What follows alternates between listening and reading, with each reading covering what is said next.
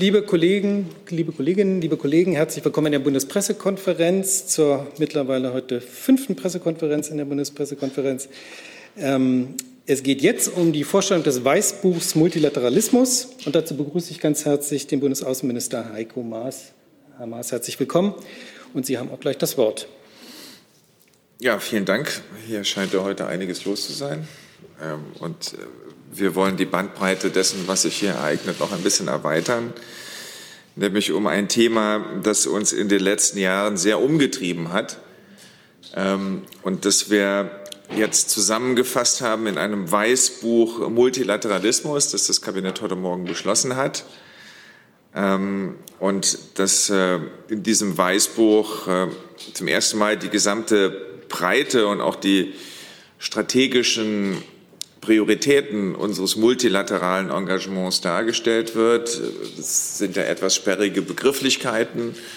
Im Grunde genommen geht es darum, dass wir in einer Zeit, in der die Herausforderungen, mit denen wir es zu tun haben, nicht nur die Pandemie, sondern auch andere internationaler Lösungsansätze bedürfen. Und in dieser Zeit braucht man mehr internationale Zusammenarbeit und nicht weniger. Und äh, dass es notwendig war, diese Standortbestimmungen äh, vorzunehmen, das haben wir bedauerlicherweise in den letzten Jahren viel zu oft nicht nur gesehen, sondern auch erfahren müssen. Die internationalen Institutionen, das Völkerrecht, die Menschenrechte sind an viel zu vielen Stellen auf der Welt unter Druck. Äh, es gibt Angriffe und Unterminierungsversuche von unterschiedlichen Seiten, von Seiten autoritärer Staaten, aber auch unter der Trump-Administration haben wir Erosionstendenzen feststellen müssen, die die internationale Zusammenarbeit und die internationalen Organisationen ganz maßgeblich geschwächt haben. Während wir nun an unserem Weißbuch gearbeitet haben, hatte man äh, so zuweilen das Gefühl, man müsste eher ein Schwarzbuch schreiben.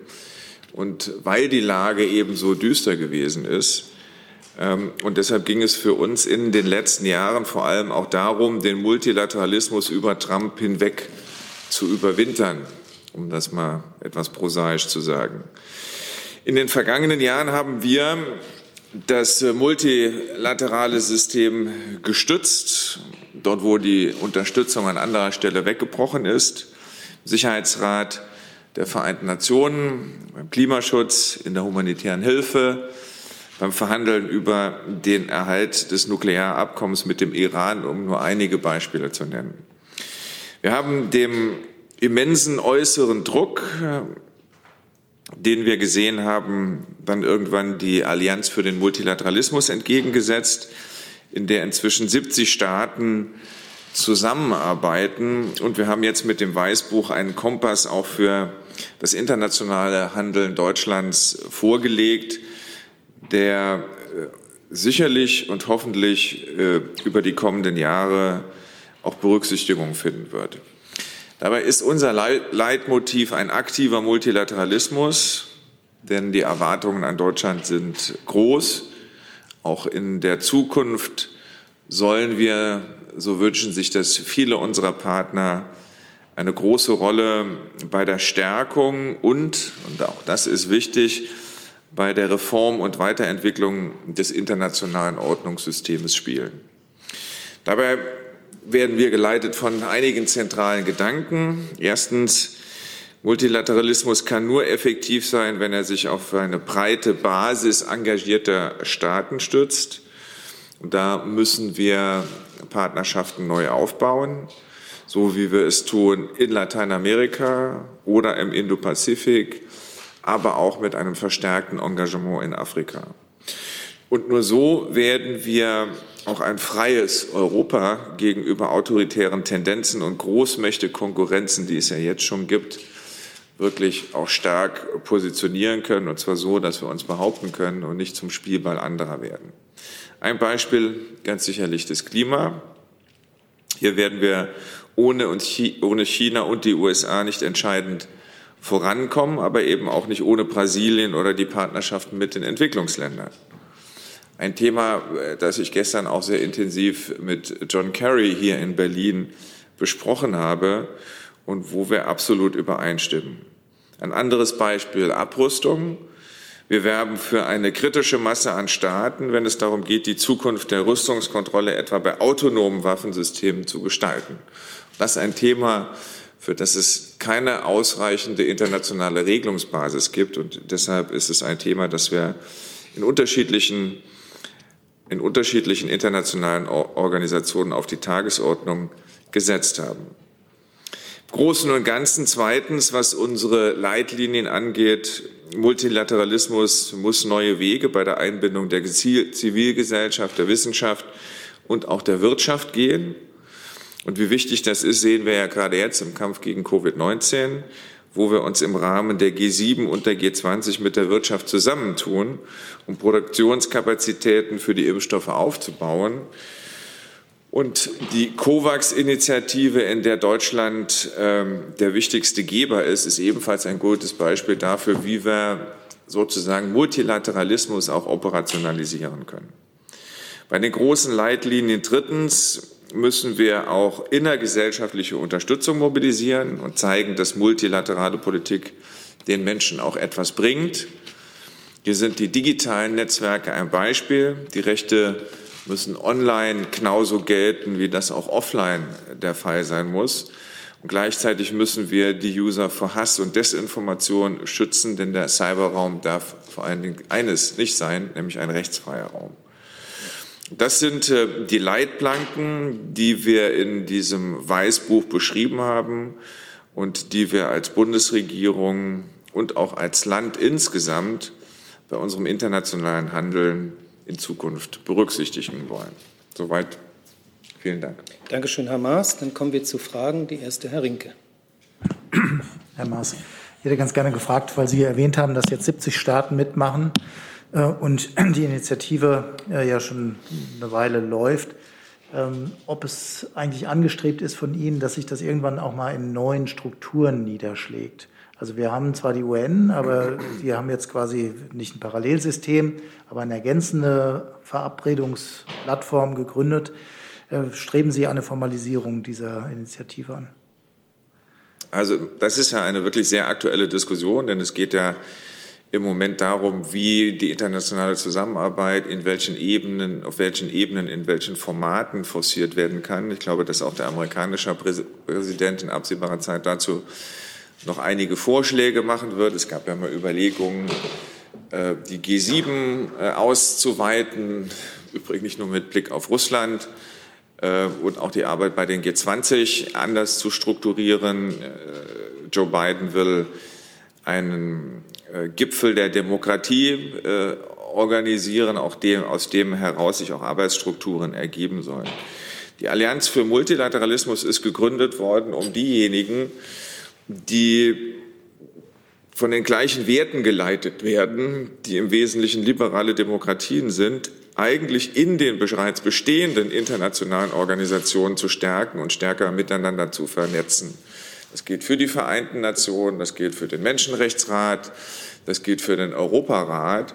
Und insofern ist es nicht das Ziel der Allianz gewesen, mal eine eigene selbstständige Struktur, in welcher Form auch immer, zu bilden, sondern in den vielen internationalen äh, Formaten, die es gibt, unsere Arbeit besser zu koordinieren.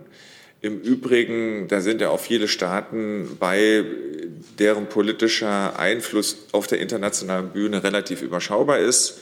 Das ist für viele die Möglichkeit, äh, auch an Informationen zu kommen, die sie sonst nicht bekommen würden. Also es ist ein Vernetzungselement, es ist ein äh, ein Network, mit dem wir uns dort, wo wir in internationalen Organisationen zusammentreffen, uns besser abstimmen wollen. Wir wollen keine eigene Einheit neben den internationalen Organisationen, die es schon gibt, noch zusätzlich äh, dadurch schaffen. Die nächste Frage, Herr Jolper. Herr Maas, Sie haben äh, die Politik der USA mehrmals erwähnt unter Trump. Wie bewerten Sie denn jetzt die Tatsache, dass Washington ähm, die Sanktionspolitik gegenüber Nord Stream 2 abgeschwächt hat? Ist das eine Veränderung Ihrer Ansicht nach oder ist es nur jetzt eine Momentaufnahme? Also zunächst einmal haben die Vereinigten Staaten Sanktionen verhängt, äh, was, glaube ich, eine Folge der grundsätzlichen Haltung gegenüber dem Pipeline-Projekt Nord Stream 2 ist. Ähm, es sind im Wesentlichen russische Entitäten und Schiffe gelistet worden. Und es gab einen Presidential Waiver für die Nord Stream 2 AG und für den CEO, der deutscher Staatsbürger ist. Letzteres äh, sehen wir schon als äh, einen Schritt, der auf uns zugegangen wird. Da wir ja auch in den letzten Monaten schon informell darüber gesprochen haben, wie die Dinge sich mit Blick auf Nord Stream 2 weiterentwickeln können, uns dort aber auch immer sehr klar gemacht wurde, wie die Haltung in Washington ist, im Übrigen nicht nur in der Administration, sondern auch auf dem Hill, wie sie ist bei den Republikanern und den Demokraten. Glaube ich, werden wir die Zeit, die wir jetzt haben, bis der nächste Bericht vorgelegt äh, werden muss, äh, nutzen, um gemeinsam mit unseren Partnern in Washington darüber zu sprechen, äh, was noch einmal die besonders problematischen Teile dieses Projektes sind, vor allen Dingen auch mit Blick auf diejenigen, die sich dadurch ganz bedroht fühlen. Das ist vor allen Dingen die Ukraine. Ähm, darüber werden wir jetzt sprechen, aber gemessen an dem, was uns prognostiziert worden ist, äh, verstehen wir die Entscheidungen, die in Washington getroffen worden sind, schon auch als solche die Rücksicht nehmen auf, auf, die wirklich außerordentlich guten äh, Beziehungen, die sich mit der beiden Administrationen aufgebaut haben. Und wir verstehen das natürlich auch so, dass dadurch zum Ausdruck kommt, dass, die, dass äh, Deutschland für die Vereinigten Staaten ein wichtiger Partner ist, äh, auf den man zählt in der Zukunft und wo man versucht, die Probleme, die man hat, soweit das geht, so konstruktiv wie möglich weiter miteinander zu besprechen. Hey Leute, hier sind Thilo und Tyler. Jung und Naiv gibt es ja nur durch eure Unterstützung. Hier gibt es keine Werbung, außer für uns selbst. Das sagst du jetzt auch schon ein paar Jahre, ne? Ja. Aber man muss ja Aber mal wieder darauf halt, hinweisen. Ne? Stimmt halt. Ne? Und ihr könnt uns per Banküberweisung unterstützen oder PayPal. Und wie ihr das alles machen könnt, findet ihr in der Podcast-Beschreibung. Herr Jung? Bei der Allianz für den Multilateralismus äh, fehlen ja auch einige schwergewichtige Partner äh, Deutschlands, wie zum Beispiel die USA und Israel. Äh, können Sie sagen, warum die da nicht mitmachen? Und äh, was tun Sie dafür, dass äh, unsere engen Partner dort mitmachen? Also, dass die USA da nicht mitgemacht haben, lag im Wesentlichen daran, dass unter der Trump-Administration man ja nicht nur vom Multilateralismus und der internationalen Zusammenarbeit in internationalen Organisationen nicht viel gehalten hat, sondern man hielt es auch für schädlich. Ähm, mittlerweile ist es so, dass die Vereinigten Staaten zu den Veranstaltungen der Allianz für Multilateralismus eingeladen werden, auch bei den Expertenforen, die veranstaltet worden sind, auch schon teilgenommen hat.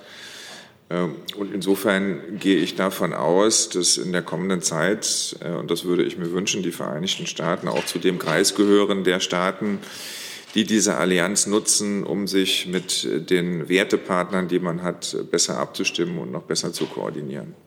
Und Israel? Israel äh, gilt das genauso. Israel hat, ähm, hat im Moment einige andere Prioritäten. Es ist sicherlich auch nicht einfach gewesen, weil in den letzten zwei Jahren in Israel viermal gewählt wurde ähm, und insofern äh, es schwierig gewesen ist, unter den Umständen langfristige Bindungen äh, zu erreichen. Aber natürlich ist Israel. Laden Sie die ein? Also selbstverständlich. Also wir laden die ein, die äh, sich darum bemühen, in ihrer internationalen Arbeit Demokratien zu fördern. Und sicherlich ist Israel ein Staat, äh, der dort äh, herzlich willkommen ist. Herr Reitschuster. Herr Maas, Reitschuster, die Neue Zürcher Zeitung hatte vor einiger Zeit geschrieben, früher kamen die Deutschen mit ihren Panzern, jetzt kommen sie mit ihrem Moralismus äh, sinngemäß. Es gibt immer wieder die Vorwürfe, dass Deutschland sich da übernehme und weltweit seine eigenen Vorstellungen durchsetzen wolle. Wie stehen Sie zu diesen Vorwürfen? Danke. Es fällt mir schwer, äh, mich mit diesem Vorwurf auseinanderzusetzen, weil mir selber ja vorgeworfen wird, äh, dass ich nicht moralisierend genug sei, da ich äh, weiterhin beteiligt oder zusehe, dass Deutschen, deutsche Rüstungsexporte genehmigt werden, dass Deutschland Soldaten in die Welt verschickt. Also ich höre immer sozusagen komplett äh, antagonistische Vorwürfe in dem Zusammenhang. Ich finde, wir müssen unseren eigenen Weg gehen. Ich glaube, dass die deutsche Vergangenheit immer eine Rolle spielen wird, auch wie Deutschland Außenpolitik machen muss. Ich glaube da aber auch, dass wir bereit sein müssen, Verantwortung zu übernehmen, auch sicherheitspolitisch, auch militärisch. Das tun wir in vielen Auslandsmissionen, etwa bei den Vereinten Nationen, der NATO oder auch der Europäischen Union. Aber äh, die Linie, an der wir uns orientieren, sind unsere Werte. Ja, das sind Menschenrechte. Und deshalb äh, habe ich es auch als besonderen Erfolg äh, empfunden, dass während unserer Ratspräsidentschaft wir einen Sanktionsmechanismus bei erheblichen Menschenrechtsverstößen äh, beschlossen haben, der mittlerweile auch mehrfach angewendet worden ist. Aber es ist nicht so, als dass wir nur mit dem erhobenen Zeigefinger äh, durch die Gegend laufen. Unser äh, Symbol ist eher die ausgestreckte Hand in unserer Außenpolitik. Und wir sind immer bereit gewesen, auch sicherheitspolitisch Verantwortung zu übernehmen. Und daran darf sich nach meiner Auffassung in der Zukunft auch nichts ändern. Zusatz? Ich die Frage noch mal etwas umformulieren dürfte, weil Sie haben sie jetzt auf sich bezogen. Ich glaube, der Vorwurf richtet sich aber genau auf das, was Sie angesprochen haben, auf diese Forderungen aus der Gesellschaft. Eben, man muss noch mehr machen und äh, dass diese Forderungen da sind, die Sie angesprochen haben, denen Sie nicht weit genug gehen. Wie gehen Sie mit diesem Spannungsfeld um? Haben Sie Verständnis, wenn manche im Ausland sagen, in dieser gesellschaftlichen Diskussion, das geht Ihnen zu weit, wenn die Deutschen da allen, vielen anderen etwas aufdringen wollen? Also ich, ich verfolge die gesellschaftliche Diskussion sehr, sehr intensiv, weil sie vielfach ja auch mein persönliches Handeln betrifft. Äh, und ich stelle sehr unterschiedliche Einflüsse äh, dabei wahr. Es gibt welche, äh, die der Auffassung sind, dass wir uns überhaupt nicht sicherheitspolitisch beteiligen sollen. Und es gibt welche, die der Auffassung sind, dass wir eigentlich noch mehr machen müssen, als wir ohnehin schon tun. Ähm, wir versuchen in den äh, unterschiedlichen Konflikten, Krisengebieten oder auch Kriegsgebieten, in denen wir Verantwortung übernommen haben, sei es humanitär, sei es beim äh, Wiederaufbau dem zivilen, aber eben auch militärisch einen Weg zu finden, ähm, der sich an dem orientiert, was uns wichtig ist. Das sind äh, die Werte, die für uns gelten. Zum anderen aber, dass wir auch wissen, dass in der internationalen Staatengemeinschaft, in den Bündnissen, in denen wir sind, etwa auch in der NATO, andere klare Erwartungen an uns haben. Wir schützen uns in der NATO zum Beispiel nicht nur selbst, äh, sondern wir haben auch Sicherheitsgarantien für andere übernommen, insbesondere unsere osteuropäischen Partnern. Und denen, finde ich, müssen wir auch gerecht werden. Und insofern glaube ich, dass den Weg, den wir genommen haben, auch in den letzten Jahren, einer ist, der versucht, beides zu berücksichtigen, ähm, dass wir uns nicht wegducken, wenn es schwierig wird und auch gefährlich wird, aber trotzdem einen Wertekompass haben, der unser außenpolitisches Handeln immer dominiert. Herr Rinke. Zwei Nachfragen, Herr Maas. Zum einen äh, zu den eingeladenen Ländern. Wenn ich das jetzt richtig verstehe, würden Sie China, auch wenn es da eine multilaterale Zusammenarbeit gibt, nicht einladen, weil die ja keine Demokratien weltweit fördern. Habe ich das richtig verstanden? Und eine Nachfrage zu ähm, Nord Stream. Habe ich das richtig verstanden, dass Sie von der amerikanischen Regierung jetzt die Zusicherung haben, dass es keine Sanktionen gegen deutsche Unternehmen, Beteiligte gibt? Also, ich meine, die haben ja gerade Sanktionen beschlossen, denn es ist ja eine Sanktion beschlossen worden, auch gegen die Nord Stream 2 AG und die CEO. Nur für die ist dann auch gleichzeitig wieder ein Presidential Waiver in Kraft gesetzt worden. Das heißt, dass sie wieder ausgenommen worden sind. Das empfinden wir als einen konstruktiven Schritt, den wir gerne mit unseren Partnern in Washington weiter äh, besprechen werden. Darüber hinaus gibt es keine Zusagen, äh, was in Washington entschieden wird, wenn der nächste Bericht in drei Monaten, glaube ich, vorgelegt werden muss.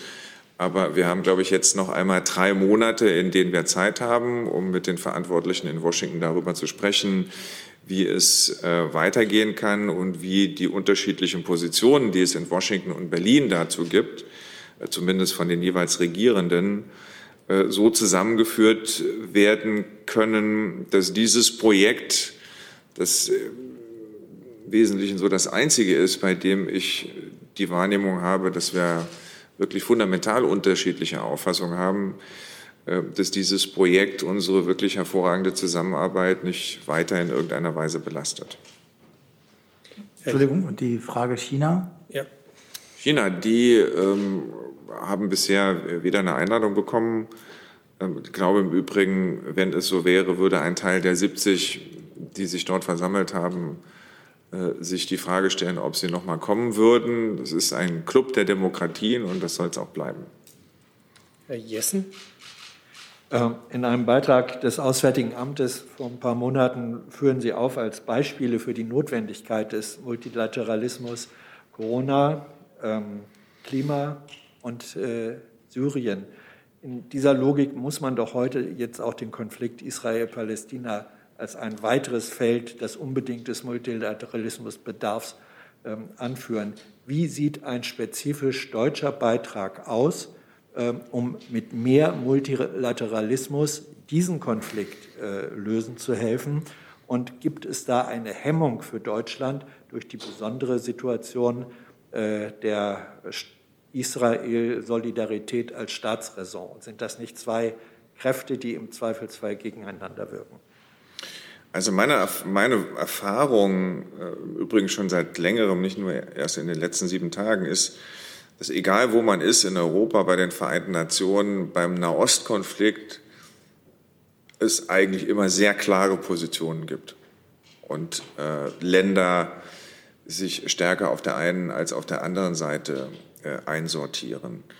Das macht es im Übrigen auch so schwierig, etwa im Sicherheitsrat der Vereinten Nationen zu einer gemeinsamen Beschlussfassung zu kommen oder auch innerhalb der Europäischen Union, wobei, wenn man gesehen hat, dass gestern dort 26 sich verständigt haben, nur einer eben nicht, äh, finde ich, ist das auch ein Maß an Einigkeit innerhalb der Europäischen Union bei dem Thema, wo es in der Vergangenheit gerade ganz schwierig gewesen ist, weil es unterschiedliche Blöcke gibt. Die einen, die äh, Palästina als Staat anerkannt haben, die anderen, die dazu in keinster Weise bereit sein werden. So, und insofern glaube ich, äh, dass es so wie Deutschland eine besondere Rolle gegenüber Israel für sich definiert, dass das bei anderen aus anderen Gründen ähnlich ist. Das heißt, wir sind damit nicht alleine. Und deshalb glaube ich, dass tatsächlich, wenn es jetzt gelingt, einen Waffenstillstand zu vereinbaren, die Waffen schweigen, wir dieses Thema einfach nochmal auf die Tagesordnung äh, der internationalen Politik setzen müssen, auch der internationalen Organisation. Das ist in den letzten Jahren nicht unbedingt der Fall gewesen. Das hat auch nicht nur was mit Trump zu tun, sondern es hat ganz wesentlich etwas damit zu tun, dass der Konflikt sich immer weiter verkompliziert hat und keiner im Wesentlichen Aussicht auf Erfolg gesehen hat. Und insofern auch das eigene Engagement, wenn man sowieso nicht davon überzeugt gewesen ist, dass man etwas bewirken kann, äh, geringer gewesen ist, als man das vielleicht in den Jahrzehnten zuvor gekannt hat. Ich glaube, das, was jetzt geschieht, hat uns sehr deutlich gemacht, äh, dass das so nicht bleiben kann. Ähm, wir sind im Moment sehr intensiv äh, am Besprechen, was ist denn eigentlich das richtige Format, um, um, um, diesen Konflikt wieder auch zu begleiten durch die internationale Staatengemeinschaft. Ist es der Sicherheitsrat der Vereinten Nationen? Ist es das Nahostquartett? Ähm, muss es eine neue äh, Gruppe von Staaten geben, die besonderen Einfluss haben auf beide Seiten, die sich dort zusammentun? Wir haben das ja mal versucht mit dem sogenannten Nahostkleeblatt, wo wir zusammen mit Frankreich, Ägypten und Jordanien uns zusammengesetzt haben und in den letzten Monaten äh, immer wieder zwischen den beiden Seiten auch Informationen hin und her gewälzt haben und Gesprächsangebote gemacht haben. Also möglicherweise äh, bedarf es auch eines neuen Formates, das will ich gar nicht ausschließen. Es gibt aber auch genug Formate, die man nutzen kann. Ich glaube, nur die internationale Staatengemeinschaft muss mal eine Entscheidung für sich treffen, dass wir, auch wenn die Erfolgsaussichten sehr unbestimmt sind und wahrscheinlich in den letzten sieben Tagen äh, auch nicht unbedingt sich erhöht haben, dass wir uns mit diesem Projekt auseinandersetzen müssen, äh, dass alle von den Vereinigten Staaten über Ägypten äh, bis hin zu den Europäern eine Rolle übernehmen müssen und dass wir den Einfluss, den wir haben, auf beide Seiten nutzen. Deutschland ist schon, hat, würde ich mal sagen, sehr gute Beziehungen nach Israel.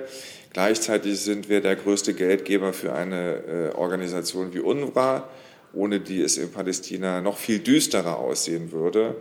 Und deshalb glaube ich, dass auch wir Möglichkeiten haben, auf beide Seiten äh, Einfluss zu nehmen. Und es wird jetzt darum gehen, dass es eine internationale Kraftanstrengung geht, gibt, aus der im Übrigen auch beide Seiten deutlich gemacht wird. Also äh, wir erwarten jetzt auch eine Lösung, denn wenn dieser zugrunde liegende Konflikt weiter bestehen bleibt, dann wird es immer wieder passieren, dass durch Provokationen, wo auch immer, solche Gewaltspiralen äh, ausbrechen und die Gefahr, dass damit die ganze Region, die ja ohnehin von großer Instabilität gedroht, bedroht ist, in Mitleidenschaft gezogen wird, die ist einfach zu groß. Und deshalb müssen wir uns international verständigen, äh, der Nahost-Friedensprozess, der Nahostkonflikt als solcher ist wieder eine Priorität der internationalen Politik, was er in den letzten Jahren nicht war. Wenn ich da eine Nachfrage stellen darf, ähm, gehört zu den Punkten, die dann auf die Agenda gesetzt werden müssen, sei es in den bestehenden äh, internationalen Organisationen oder in neuen Formaten, gehört dann die volle Bandbreite ähm, der Konfliktursachen. Im Moment ist sehr stark im Vordergrund die Solidarität mit Israel und die Verurteilung der äh, Raketenangriffe der Hamas gehört dazu nicht letztlich dann aber auch Siedlungspolitik und Besatzungspolitik Israels ähm, auf der Westbank und in Ostjerusalem als eine konfliktbefeuernde Ursache. Muss das mitdiskutiert werden? Also äh, ja, ich habe das eben in der Aktuellen Stunde im Deutschen Bundestag auch erwähnt, äh, das Thema Siedlungspolitik. Auch das gehört auf die Tagesordnung, ist in der Vergangenheit im Übrigen auch immer wieder ein Thema gewesen, äh, wo wir mit unseren israelischen Partnern darüber gesprochen haben, darauf hingewiesen haben, dass äh, mit gewissen Entscheidungen, äh, die siedlungspolitisch getroffen worden sind, auch neue Konflikte entstehen können. Und ja, sicherlich auch darüber wird zu reden sein. Ich habe eine Frage, die online gestellt ist. Klaus Remme vom Deutschlandfunk fragt, inwiefern gefährdet die Gewalt im Nahen Osten den multilateralen Ansatz gegenüber dem Iran? Also durch das, was äh, zurzeit da geschieht, wird nichts anderes einfacher. Ähm, ich kann jetzt nicht darüber berichten, dass es in Wien unmittelbare Auswirkungen auf die Gespräche gibt. Die sind auch so schon schwierig genug. Ähm, aber ja, die Gefahr besteht immer, dass äh, der Funke überspringt. Äh, für uns ist mit Blick auf den Iran im Moment tatsächlich wichtig, das JCPOA zu echtem Leben wiederzuerwecken äh, und auf der Basis eines äh, wieder in Kraft gesetzten JCPOA, bei dem sich alle an, an die Verpflichtungen halten, an dem die USA bereit sind, äh, Sanktionen aufzuheben, die unter Trump erlassen worden sind. Wir eine Grundlage haben mit Blick auf die Frage, wird der Iran je eine Atomwaffe haben oder nicht. Äh, dass aber dort vieles miteinander zusammenhängt und dass die Konflikte in Israel und im Gazastreifen und in Gaza City natürlich auch geeignet sind, andere regionale Konflikte äh, zu eskalieren, das ist die große Gefahr in diesem Konflikt, der weit äh, über Israel und die palästinensischen Gebiete hinausgeht. Die nächste Frage, Herr Jung. Nochmal zurück zur Allianz für, die, für den Multilateralismus. Sie haben das als Club der Demokratien bezeichnet. Dazu habe ich ein paar Fragen. Warum ist in diesem Club der Demokratien das Königreich Jordanien dabei? Das ist keine Demokratie. Das, das stimmt. Es ist ja auch nicht gesagt, dass es sich nur um Demokratien handelt. Es gibt auch andere Königreiche, die in dieser Veranstaltung mit vertreten sind. Jordanien ist für uns ein außerordentlich wichtiger Partner mit Blick auf den Nahosten. Äh, gewesen, der äh, für uns in unserem Nahostengagement immer eine große Rolle gespielt hat und für die Region und für die Stabilität in der Region außerordentlich wichtig gewesen ist. Und deshalb haben wir von Anfang an Jordanien, die in unserer, nach unserer Auffassung außenpolitisch einen sehr, sehr konstruktiven Ansatz, nicht nur mit Konflikte auf die Region, sondern die komplette arabische Welt, auch den Golf haben, äh, sehr früh eingeladen, sich uns anzuschließen, was dort auch gemacht wurde und worüber ich nach wie vor sehr froh bin. Okay, vielleicht müsste man das umbenennen, ein Club der meistens Demokratien. Und eine Frage zu Indien, das ist ja auch dabei. Wieso sind die dabei? Sie hatten ja die, den, Autor, den, autoritären Wandel in anderen Staaten angesprochen. Äh, aktuell werden westliche Menschenrechtsorganisationen in Indien ausgewiesen und die Re Regierung Modi zersetzt laut deutschen Korrespondenten und westlichen Beobachtern dort die Demokratie. Warum ist Indien dabei? Die, die fördern ja nicht die Demokratie. Das ist ja der Sinn der Allianz. Naja, es ist eine Demokratie und nach unserer Auffassung äh, fördert sie auch die Demokratie. Ich würde nicht ausschließen, dass es in dieser Allianz auch Länder gibt, die ihre eigenen Probleme haben. Muss man, glaube ich, auch gar nicht bis nach Indien gucken. Da kann man sich auch in Europa umgucken. Indien ist ein wichtiges Land. Äh, bei den Themen, mit denen wir uns in der Allianz beschäftigen, geht es im Wesentlichen um die großen globalen Herausforderungen. Klimawandel, Digitalisierung, äh, Globalisierung. Äh, und dafür ist Indien ein außerordentlich wichtiges, nicht nur weil groß, aber auch weil groß, großes Land. Und deshalb ist uns die Einbindung Indiens in diesen Club außerordentlich wichtig gewesen. Tufik Nier. Herr Maas, Sie haben gerade die Stabilität der Region angesprochen. Es gibt jetzt aber auch positive Ansätze, wenn man in die Golfregion schaut. Da gibt es eine Annäherung zwischen Iran und Saudi-Arabien. Wie sehen Sie die Entwicklung in der, in der Golfregion angesichts dieser Annäherung? Also ich, ich glaube, es gibt positive äh, Entwicklungen, nicht nur die, die Sie beschrieben haben. Ich glaube auch äh, die Situation im Golfkooperationsrat, insbesondere mit Blick auf Katar, hat sich in den letzten Monaten äh, verbessert aufgrund der Aktivitäten und der Gespräche und der Beschlüsse, die es dort gegeben hat. Also insofern, wir haben nach wie vor eine schwierige Situation, sicherlich zwischen dem Iran und anderen Golfstaaten, aber dass zwischen Saudi-Arabien und dem Iran es möglich ist, zumindest miteinander zu sprechen, ist sicherlich ein gutes Zeichen. Äh, dass im Golfkooperationsrat mit Blick auf Katar äh, es mittlerweile einen konstruktiven Approach gibt. Auch das ist positiv. Und das ist alles notwendig, um die Region und die Konflikte, die es in dieser Region gibt, äh, deutlich besser miteinander zu koordinieren. Das ist immer einer der, eine der Linien gewesen, die wir befürwortet haben. Wir haben schon vor längerer Zeit äh, mal versucht, eine regionale Anrainer-Sicherheitskonferenz am Golf äh, zu veranstalten, äh, was bedauerlicherweise gescheitert ist, weil man innerhalb der Trump-Administration das für eine nicht so gute Idee gehalten hat. Aber viele Golfstaaten hielten das für eine gute Idee. Und ich hoffe, dass solche Initiativen in, in Zukunft wieder möglich sind, auf der Basis der positiven Entwicklungen, die wir dort gerade sehen. Vielleicht der Kollege daneben. Sabore für das iranische Fernsehen. Äh, Herr Mas, es gibt ja immer diese Ansicht, dass Nuklearverhandlungen mit dem Iran als ein konstruktives äh, Beispiel für Multilateralismus angesehen werden. Überall spricht man ja davon. Äh, entsprechende Äußerungen gibt es auch jetzt von russischer und US-amerikanischer Seite, dass die Verhandlungen äh, Fortschritte gemacht haben und in naher Zukunft äh, praktisch zu einer Einigung äh, führen können. Wie bewerten Sie derzeit die laufenden Verhandlungen? Haben Sie konkrete Ergebnisse, die Sie jetzt ankündigen können? Danke. Also es gibt konkrete Ergebnisse, aber keine, die ich ankündigen werde. Denn letztlich äh, gibt es ein Ergebnis, wenn es zu allem ein Ergebnis gibt. Es wird dort im Moment extremst konkret über technische Details gesprochen. Äh, das ist auch ein sehr mühseliges Verfahren, aber wir erkennen trotz aller Schwierigkeiten äh, da einen konstruktiven Geist in diesen Verhandlungen. Ich kann nicht prognostizieren, wie es am Schluss dann sein wird, denn letztlich werden ja die Verhandlungsergebnisse in den jeweiligen Hauptstädten dann immer noch mal abgeglichen und genehmigt oder eben auch nicht.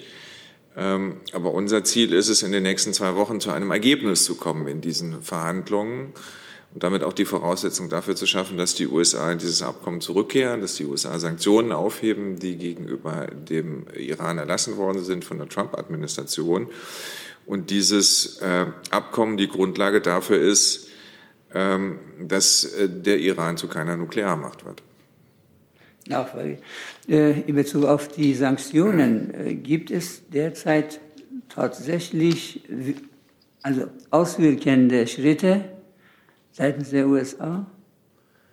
Also ich glaube, wenn die USA nicht bereit wären, Sanktionen, die gegen den Iran erlassen worden wären, auch wieder aufzuheben, wenn der Iran zu seinen Verpflichtungen aus dem Nuklearabkommen zurückkehrt, dann würde man schon nicht mehr in Wien zusammensitzen. Es gibt diese grundsätzliche Bereitschaft, aber sie ist natürlich davon abhängig, dass der Iran seinerseits die Verpflichtungen, gegen die er eindeutig verstößt, wieder einhält. Und das ist ein sehr mühseliger Prozess. Das alles, äh, was in den letzten Wochen und Monaten ja an Verpflichtungen nicht mehr eingehalten äh, worden ist, wieder aufzubauen, auch das Vertrauen wieder aufzubauen. Es stellt sich auch die Frage, was kann da überhaupt noch einmal zurückgeholt werden.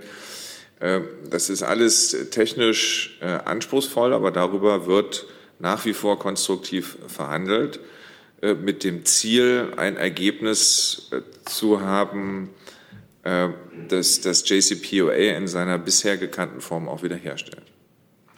Ich schiebe noch eine Online-Frage rein. Äh, Thomas Nils fragt, könnte auch die, also Nahostkonflikt, könnte auch die Hamas als Gesprächspartner in Frage kommen, ähnlich wie im Afghanistan-Konflikt auch mit der Terrororganisation Taliban geredet wurde, mit Erfolg, fragt er. Also ich erinnere mich noch daran vor vielen Jahren, als Kurt Beck einmal SPD-Vorsitzender war und den Vorschlag gemacht hat, dass man auch mit den Taliban sprechen müsste von Ihren Kolleginnen und Kollegen ist Ihnen daraufhin fast der Kopf abgerissen worden hier in Berlin. Vielleicht war es der Vorschlag zur falschen Zeit oder was auch immer. Mit Blick auf Tier Hamas würde ich mal sagen, dass nach dem Ablauf der letzten Tage äh, es keinen Grund gibt, mit der Hamas äh, direkt zu sprechen. Das sind äh, terroristische Attacken, die dort in Israel stattfinden, die von der Hamas durchgeführt werden. Ähm, und die äh, aus meiner Sicht es äh, völlig ausschließen, mit der Hamas äh, unmittelbar und direkt zu sprechen. Dann die nächste Frage, Herr Jolkwa. Herr Maas, erlauben Sie bitte eine Frage mehr oder weniger in eigener Sache. Ähm, von der Deutschen Welle, der Reporter in Belarus wurde zum wiederholten Mal verhaftet und jetzt auch verurteilt.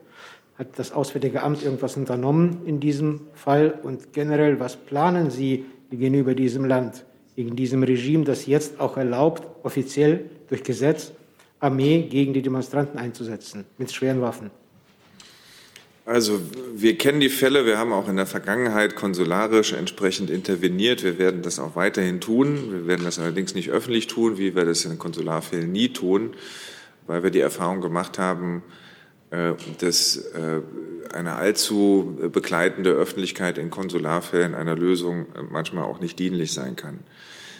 Wir haben, ich weiß gar nicht, wie viele Sanktionspakete wir mittlerweile gegen Belarus verhängt haben innerhalb der Europäischen Union. Ähm, wir werden diesen Weg auch fortsetzen. Trotzdem ist es bedauerlich zu sehen, dass das anscheinend keine Auswirkungen hat. Ähm, und insofern ist es, was dort geschieht, außerordentlich besorgniserregend und wir werden uns innerhalb der Europäischen Union ganz sicherlich nochmal mit der Frage auseinandersetzen, ob die Sanktionspolitik, die wir haben, äh, bisher ausgereicht hat oder ob es weiterer Sanktionen äh, bedarf. Und dabei müssen wir abwägen, zum einen, äh, dass das, was bisher gemacht worden ist, insbesondere an Listungen bis hin in den äh, unmittelbarsten Machtbereich hinein äh, nicht zu den gewünschten Ergebnissen geführt hat. Auf jeden Fall werden wir das, was dort geschieht, auf, keinen Fall äh, akzeptieren.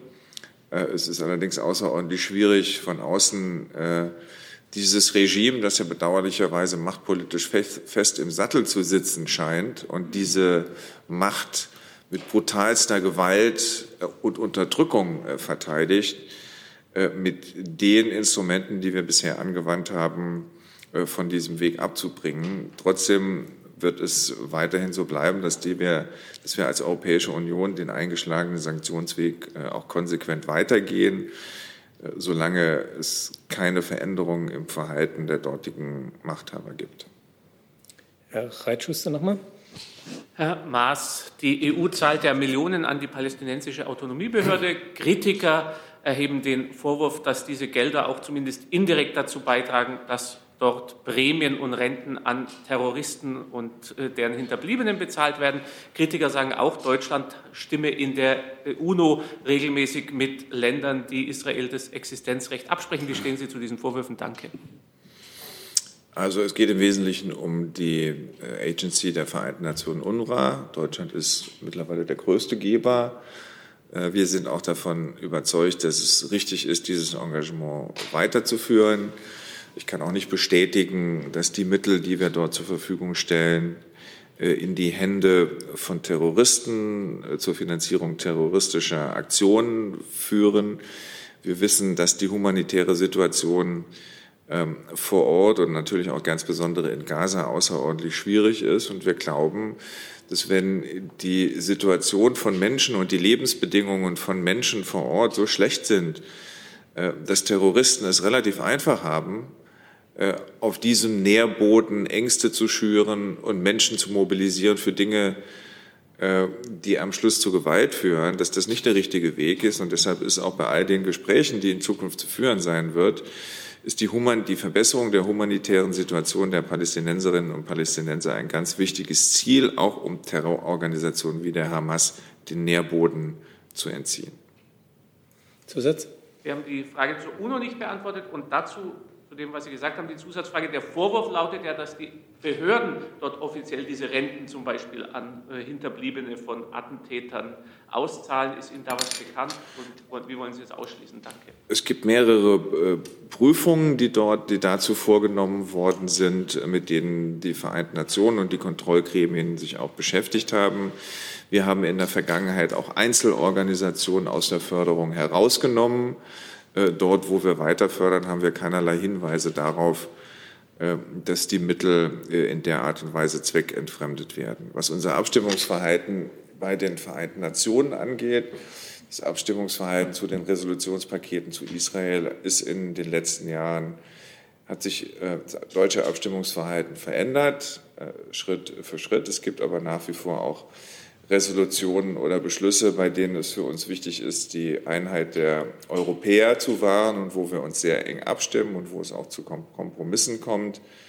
Ähm, und insofern bin ich mir bewusst, dass das immer wieder zu Diskussionen führt. Wir wollen diese ganzen Pakete, diese Resolutionspakete, äh, dieses Single-out äh, gegenüber Israel beenden und haben deshalb auch unser Abstimmungsverhalten in den Jahren, letzten Jahren kontinuierlich verändert, stehen aber auch genauso äh, dazu, dass wir der Auffassung sind, dass bei bestimmten Fragen äh, es wichtig ist, dass die Europäer ein Mindestmaß an Geschlossenheit an den Tag legen und sind in dem Zusammenhang dann auch bereit, in, in unserem Abstimmungsverhalten uns mit anderen europäischen Staaten abzustimmen und auch entsprechende Kompromisse einzugehen. Hey Leute, Thilo hier. Unsere naive Arbeit in der Bundespressekonferenz und unsere wöchentlichen Interviews, die sind nur möglich, weil ihr uns finanziell unterstützt. Und damit das so bleibt, bitten wir euch, uns entweder per Banküberweisung oder PayPal zu unterstützen. Weitere Infos findet ihr in der Podcast-Beschreibung. Danke dafür. Und der letzte Fragesteller auf meiner Liste ist Herr Jessen. Herr Maas, israelische Medien berichten äh, im Moment offenbar gerade, Sie würden morgen nach Israel reisen. Trifft das zu? Das könnte sein. Würden Sie uns dann bitte etwas Näheres äh, darüber sagen, bevor Sie den Raum verlassen? Also, das sollten Sie jetzt dann bitte doch tun. Also, ich kann es Ihnen nicht hundertprozentig sagen, weil natürlich äh, stimmen wir eine solche Reise mit denjenigen ab, zu denen wir fahren. Ähm, das ist noch nicht ganz hundertprozentig abgeschlossen, aber ja, mein Plan ist, dass ich heute Nacht nach Israel fliege und Gespräche in äh, Jerusalem und in Ramallah führe. Danke sehr. Dann sind wir am Ende. Ich bedanke mich ganz herzlich Herr Maas, fürs Kommen in die Bundespressekonferenz. Danke für die Aufmerksamkeit und ich schließe die Pressekonferenz.